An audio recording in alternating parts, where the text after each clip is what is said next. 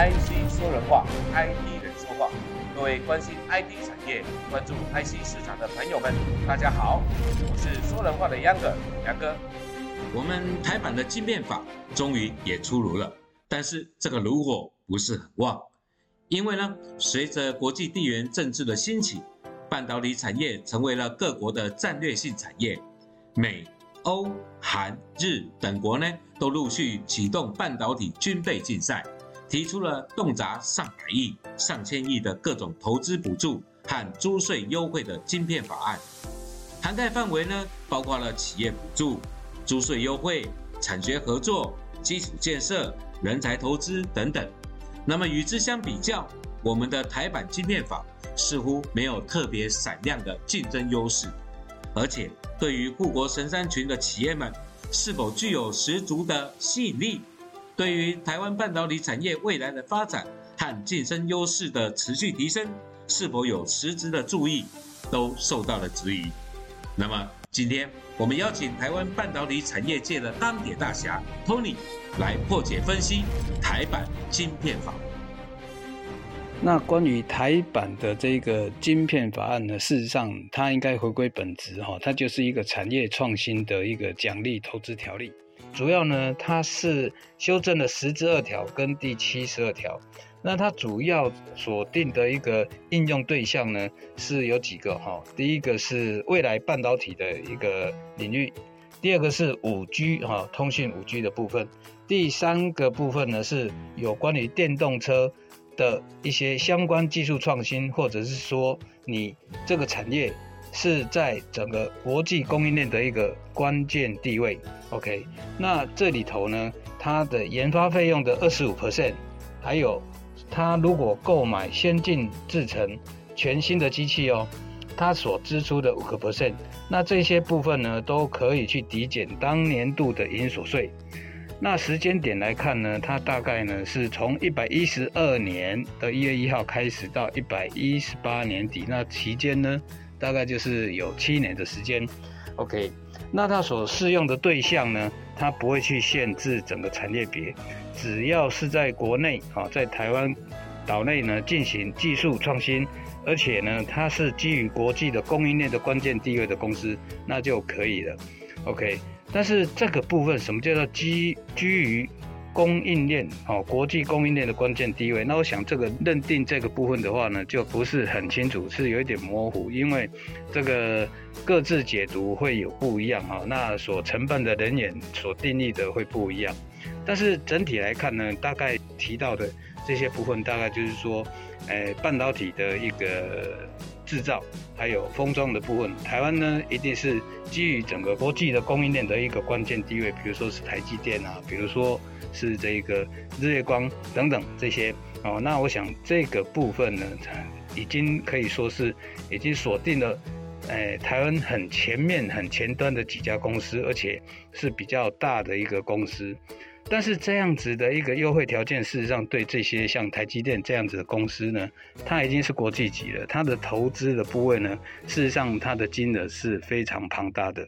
它不是说，呃，你投资，哎，你你给他奖励呢，他就怎么样？事实上，应该是说，台湾的这些产业呢，基于国际的关键技术地位，或者是整个供应链的关键地位的公司呢，它所需要的支持，应该是我们政府应该是创造一个环境，比如说，我们很重要就是要解决三缺这个问题，哈。那哪三缺？第一个缺水、缺电、缺人才。那你把这个部分呢解决了的话，那才是真正对这个产业的一个最好的一个扶持，最好的一个啊奖励。比如说，我们台湾是五缺嘛，对不对？但是最基本的哈，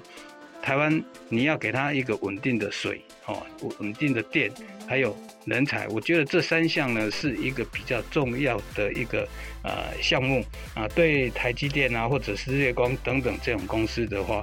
这几个部分呢，才是很重要的部分。所以说，相对来讲，这是一个产业创新条例的一个修正案，哦，啊，那应该不是不太像应所谓的晶片法案。如果说晶片法案像美国的晶片法案，它是有针对性的，它有这个奖励条总奖励投资，那它也有攻击性的，事实上它也是针对这个中国的部分去设定、去去写出来的一个晶片法哈。那美国的晶片法案哈，那全名叫做 Chips and Science Act 哈，简称 CSA。那这个部分呢，就是美国啊，拜登政府呢，他想要建立整个半导体的一个供应链，那包括半导体啊 IC 的设计研发啊，还有制造，再的话就是先进封装以及整个商业应用的一个范畴。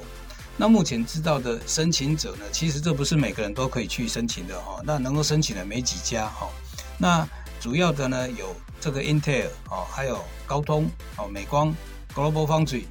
啊，还有这个韩国的三星、Hynix 哦，然后台湾的台积电以及环球金哦，那这其中呢，它也包括了四项的一个出口管制哈，哦，所以说我说美国的晶片法呢，它基本上呢，它是有为，然后呃有守哦，那当然它也有供给的部分，那这个供出口管制就是供给的部分呢，那这四项其中呢，就是包括。半导体的材料的这个氧化价，还有金刚石啊，还有第三项，这很重要哈，这是 IC 设计的一个软体，叫 EDA。过来的话呢，是第四项是涡轮发动机的一些零部件，或者是压力燃烧的增益的一个技术。OK，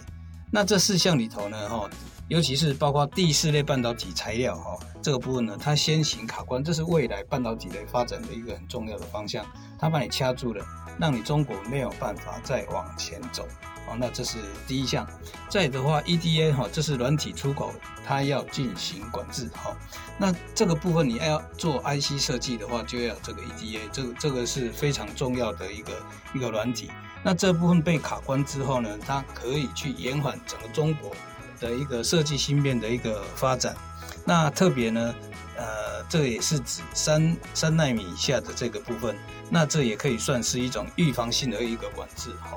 OK，那也就是说，先在材料上，先在技术上，还有开发工具，先设下一些关卡，然后呢，来限制中国大陆未来在这个新兴的领域之呃的的一个发展。OK，那尤其我们看到哈，在美国跟中国的。这个两方的这个角力之下，哈，我们也要看到一件事情，就是说，我们台湾的地位呢，是刚好在这个两个冲突点的这个中间，啊，那这是很尴尬的，因为对于中国，我们需要这这块市场，那我们的经济发展才会再往前。在，但是呢，另外一边呢是我们的老大哥，亲爱的老大哥，OK，他说 yes，那我们只能 yes；他说 no，那我们就 no，哦，所以说两边都不能得罪，哈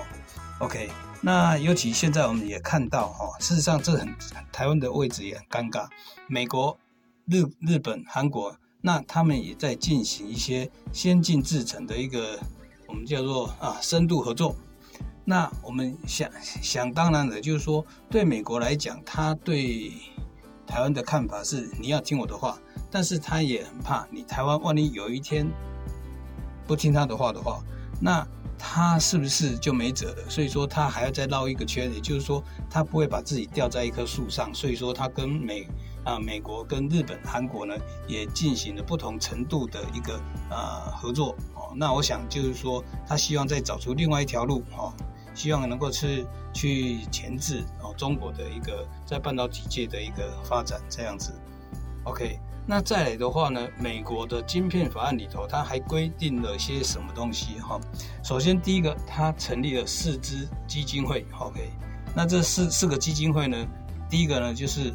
晶片的一个基金，那其中呢有五百亿美金啊的一个经费是要投入在晶片的这个部分，OK？那其中呢有三百九十亿是晶片的生产，一百一十亿呢是要给晶片的研发。那再来的话是美国国防基金，那这中间它包括了二十亿美金哈，那这是想要去发展关键性晶片的一个啊生产。再来的话就是国际科技的一个安全跟创新基金，那这是要支持整个安全跟供应链哦的一个一个一个经费。OK，那再来的话就是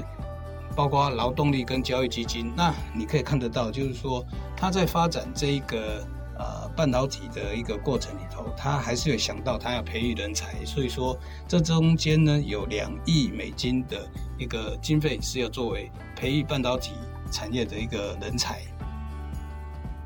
OK，那刚刚有提到呢，有去申请这一个啊奖励基基金的一个部分，这里会禁止被支持这些企业呢，然后将来在中国进行半导体的扩张哦生产哦这个部分，那这个期间呢限制十年哦，它的期限是十年。OK，那它的目的呢，当然就是说跟中国的竞争是。这个法案的很重要的目的之一，那他希望也同时能够促进美国整个半导体的这一个领域的研究开发还有生产，那也确保美国呢在这个啊汽车啦、电器啦，一直到国防整个系统的整整的一个基础技术的一个设施的研发跟领先地位。OK，那这主要的就是整个啊美国晶片法案的一个思路跟内容。感谢我们钢铁大侠托尼的精彩分析。我们的护国神山群呢，具有领先国际群雄的江湖地位和实质的影响实力，这是不容置疑的。但怀璧其罪啊，各国的晶片法案内容、战略目标都很清楚，就是要将半导体产业本地化，掌控核心技术和人才，稳定供应链，避免断裂的风险和危机。而美国呢，更运用晶片法对中国针对性的封锁，来进行科技大战。但是这些背后的心机，不外乎就是要削弱台湾半导体产业的影响，拉开依赖台湾半导体产业的距离。我们这部台版晶片法，并没有防御性和主动出击的企图性，重点在产创条例的第十条之二。就是给予半导体及相关领域的投资最高百分之二十五的投资抵减优惠，但实际上能符合门槛的企业并不多，所以呢，是否实用见仁见智。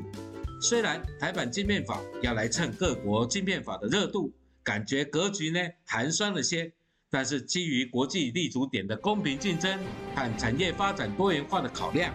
也只能先求有，再求好，总不至于老是叫不醒，一直睡吧。IC 说人话，IT 人说话，我是央哥，今天话就说到这，欢迎持续关注、订阅、分享、点赞，拜拜。